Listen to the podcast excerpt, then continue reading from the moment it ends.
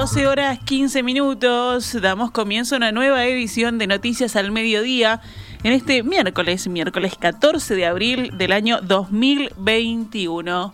Y le doy la bienvenida a mi compañero Agustín Dorce, que ya está, lo veo mirando por la ventana fijamente para saber cómo está el tiempo aquí en Montevideo. Buen mediodía, Agus. Buen mediodía, Gaby. Un saludo para todos. Hermoso mediodía. Estaba, claro, estaba mirando por la, por la ventana, pues digo, Para corroborar, claro. Para corroborar, sí. Espectacular mediodía tenemos aquí en Montevideo. Muy bien, vamos con la actualización de la información. Según justamente la última actualización de datos del Ministerio de Salud Pública, actualmente hay más de 932 mil personas ya vacunadas con la primera dosis contra COVID-19 y más de 150 mil con la segunda dosis. Hoy ya se inocularon 14.777 personas de las 50.211 que estaban agendadas para la primera inyección y de las 7.696 que estaban agendadas con la segunda.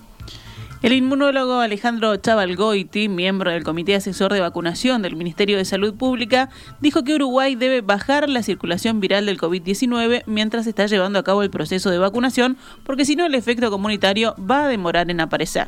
Tenemos que blindar más que abril para poder ver los efectos de la vacunación, dijo el experto esta mañana en la entrevista central de En Perspectiva me parece que el concepto de entender esto como que estamos en medio de una tormenta y lo que hay que hacer es aguantar la tormenta hasta que las vacunas empiecen a hacer efectos. Yo que soy vacunólogo, lo digo, me parece un, es un, concepto erróneo y muy riesgoso. ¿Por qué?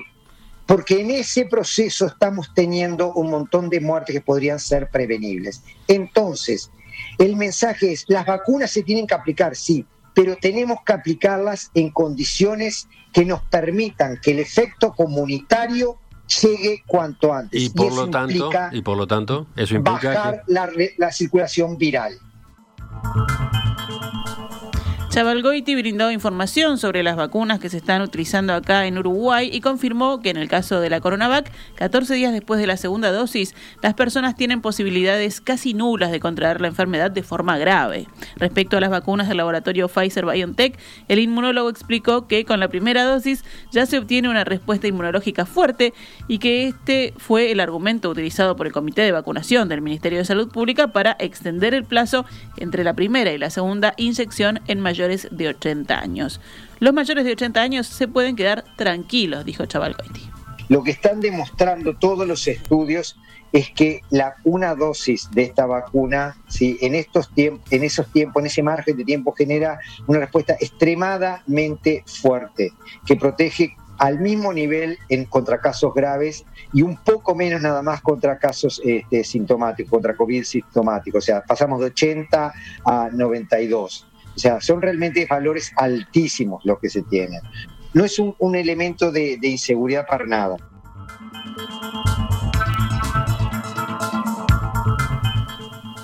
Chavalgoiti también llevó tranquilidad respecto a las vacunas de AstraZeneca, que han estado en el centro del debate en las últimas semanas debido a reacciones adversas que tuvo en personas que la recibieron como la trombosis. Los casos, la, la frecuencia a la que aparecen esos casos es muy, muy baja. Mucho más baja incluso que la que puede estar asociada por la propia infección del coronavirus. ¿Cómo, cómo es eso?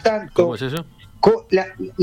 que lo que concluye, se calcula que hay alrededor de 11 personas por cada millón, se, da un caso cada 165 mil personas más o menos.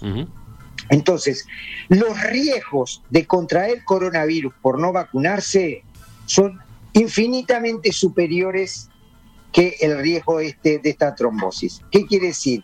Que la EMA, eh, la, la agencia reguladora, concluyó que el beneficio supera largamente el riesgo. El coordinador del Grupo Asesor Científico Honorario, Henry Cohen, aseguró ayer que hay algunos indicadores que empiezan a mostrar una situación más promisoria en relación al aumento de casos de COVID-19. Hay algunas cifras que podrían empezar a ser un poco más promisorias, y yo cuido muy bien las palabras, porque estamos hablando de una pequeña luz que empieza a verse, que siempre es partiendo de una cifra muy alta de datos que compromete la situación sanitaria.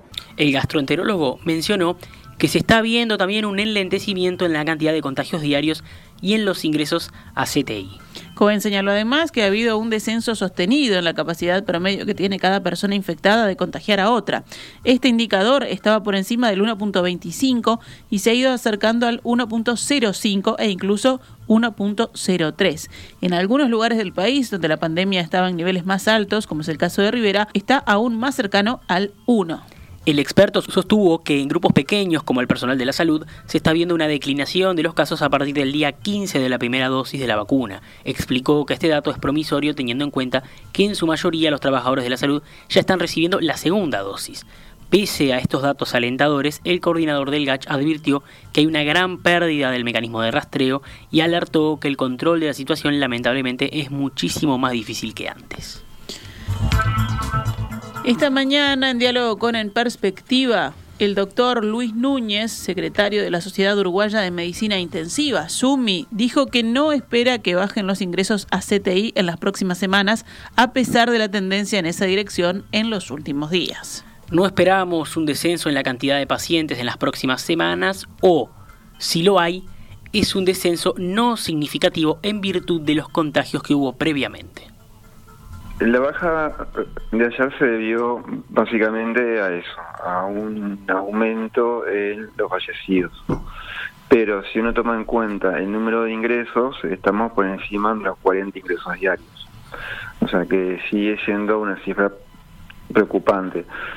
Ahora hay que ver de, acá en más eh, cuál es la tendencia, ¿no? Si, o, si ese descenso se sigue manteniendo y en base a qué parámetro, porque si se sigue manteniendo en base a una mortalidad elevada, obviamente es este no es un dato alentador, más allá de que eh, esté menos camas ocupadas. este, justamente la, la, la idea del ingreso de un paciente a CTI es, es lo contrario, ¿no? Es que el paciente sobreviva a esta enfermedad. Núñez también indicó que la medicina intensiva se encuentra en un momento de mucha tensión y estrés. En los CTI de Montevideo y algunos puntos específicos del interior sigue siendo una tarea muy dura. Tenemos unidades que tienen más de 30 pacientes internados, explicó el doctor.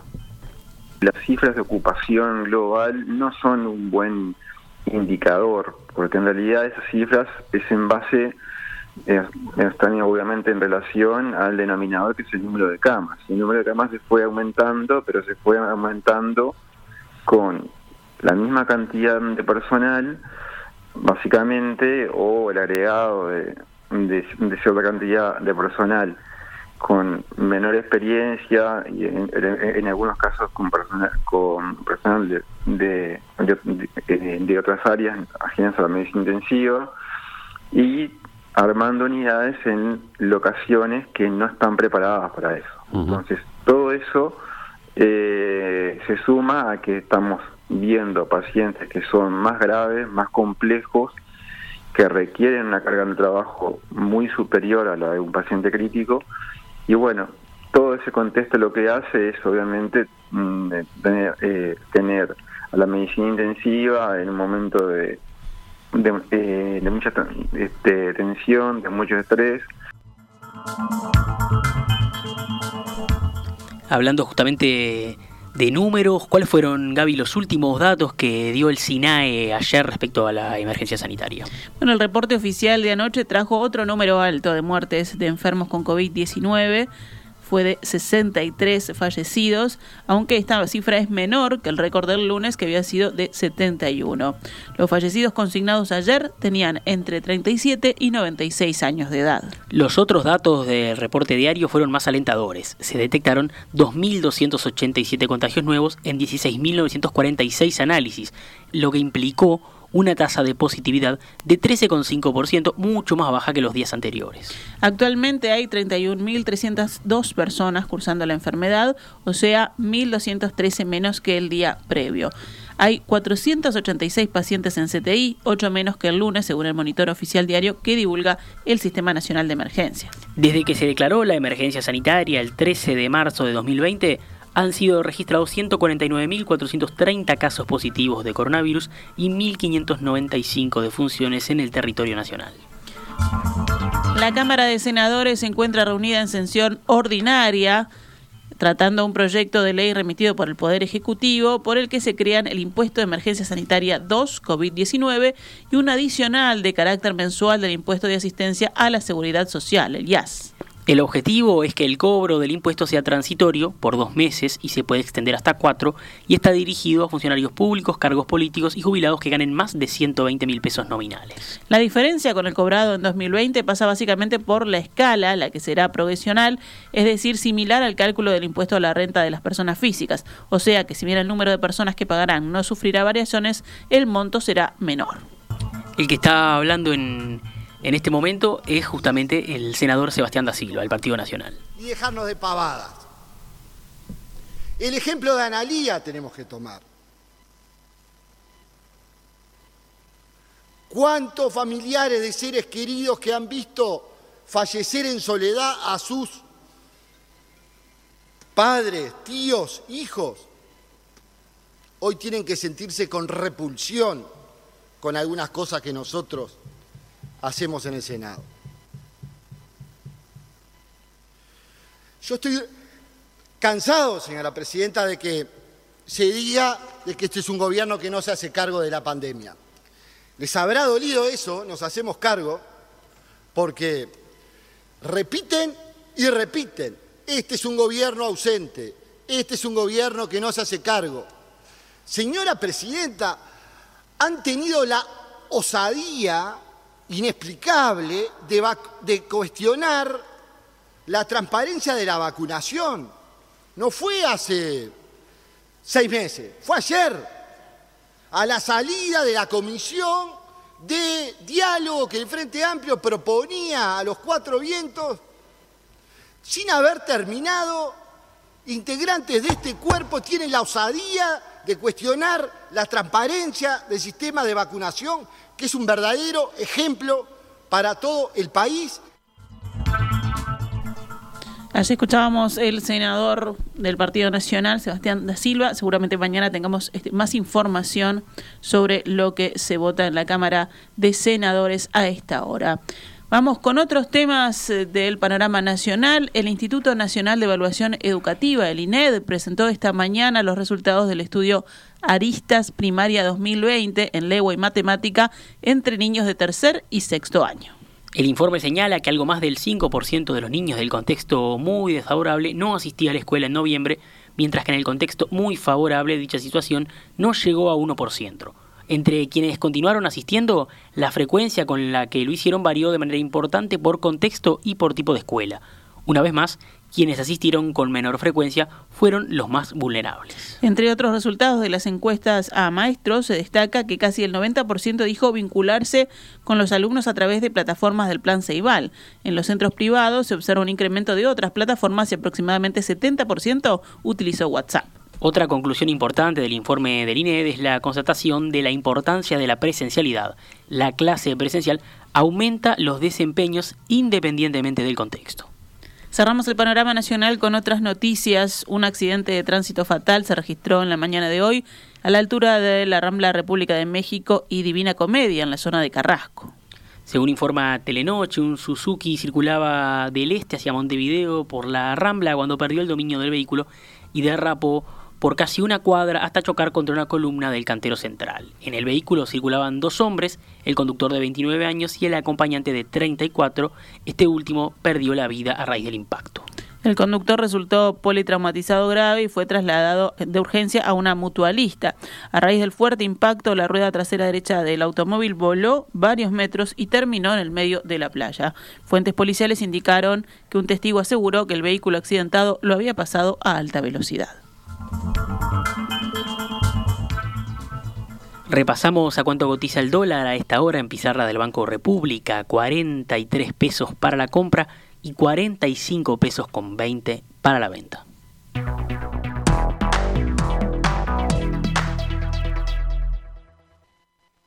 CX32 Radio Mundo, transmitiendo desde los 1170 kHz de su dial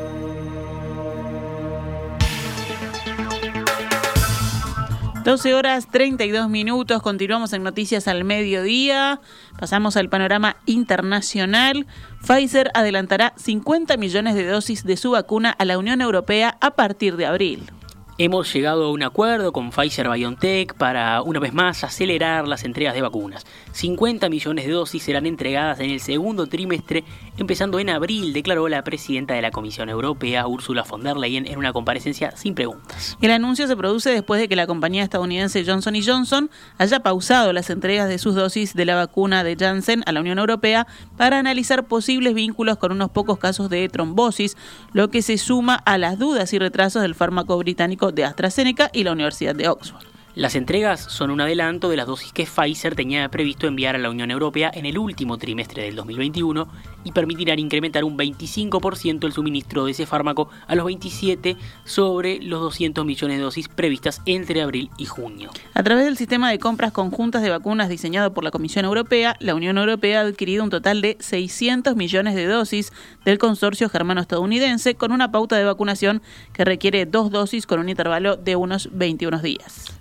Johnson Johnson, por su parte, tenía previsto entregar 400 millones de dosis a la Unión Europea en 2021 antes de paralizar el suministro. Aún hay muchos factores que pueden alterar el calendario de entrega de vacunas. Por eso es importante actuar con agilidad, reaccionar y ajustar siempre que sea posible, señaló von der Leyen. Israel anunció hoy que a partir del 23 de mayo autorizará la llegada de turistas después de que la rápida campaña de vacunación permitiera frenar el COVID-19 en el país hebreo. Las autoridades israelíes cerraron de forma casi hermética, recordemos, las fronteras a los viajeros por ocio tras el inicio de la pandemia en marzo de 2020. Los ministerios de Sanidad y Turismo indicaron hoy que los turistas podrán volver a Israel a partir de finales de mayo si están vacunados y presentan un test PCR negativo, además de hacerse una prueba serológica en su llegada a Israel que demuestre la eficacia de su vacunación. Primero, las autoridades israelíes solo autorizarán los viajes en grupo y el número será limitado, precisó el Ministerio de Turismo en un comunicado. Más adelante, los turistas ya podrán viajar de manera individual, aunque esta posibilidad dependerá de la evolución de la crisis sanitaria. Nos vamos al panorama deportivo. Vamos con los deportes. Peñarol avanzó anoche a la fase de grupos de la Copa Sudamericana tras derrotar 4 a 1 a Cerro Largo en el partido de vuelta de esa serie disputado en el Estadio Campeón del Siglo en el encuentro de ida, recordemos, habían igualado 2 a 2. Esta noche surgirá el restante representante uruguayo en la fase de grupos de Copa Sudamericana entre Fénix y Montevideo City Torque, que se van a enfrentar a las 19.15 en el Parque Viera. Peñarol va a compartir grupo con Corinthians de Brasil, Sport Huancayo de Perú y River Plate de Paraguay, grupo E de la Copa Sudamericana, mientras que el ganador de Fénix y Montevideo City Torque compartirá el grupo B con Independiente de Avellaneda de Argentina, Bahía de Brasil y Guavirá de Bolivia. Por otro lado, Paris Saint-Germain y Chelsea ya están en semifinales de la Champions League tras eliminar al Bayern Múnich y al Porto respectivamente en la jornada de ayer. Hoy sabremos los otros dos semifinalistas. los partidos se van a disputar a partir de las 16 horas entre el Liverpool de Inglaterra y el Real Madrid de España. Real Madrid ganó 3 a 1 en el partido de ida mientras que el Borussia Dortmund recibirá al Manchester City de Inglaterra, el Borussia Dortmund de Alemania. El City ganó 2 a 1 el partido de ida. Si nos vamos al básquetbol aquí en nuestro país, Nacional y Biguá ganaron anoche por la séptima fecha de la Liga de Básquetbol que culminará hoy justamente esta séptima fecha. Nacional 86, Hebraica Maccabi 83 ayer, Biguá 95, Malvin 91 también ayer. Hoy se cierra con Goes, Defensor Sporting a las 19.15 y Aguada con Capitol a las 21.30.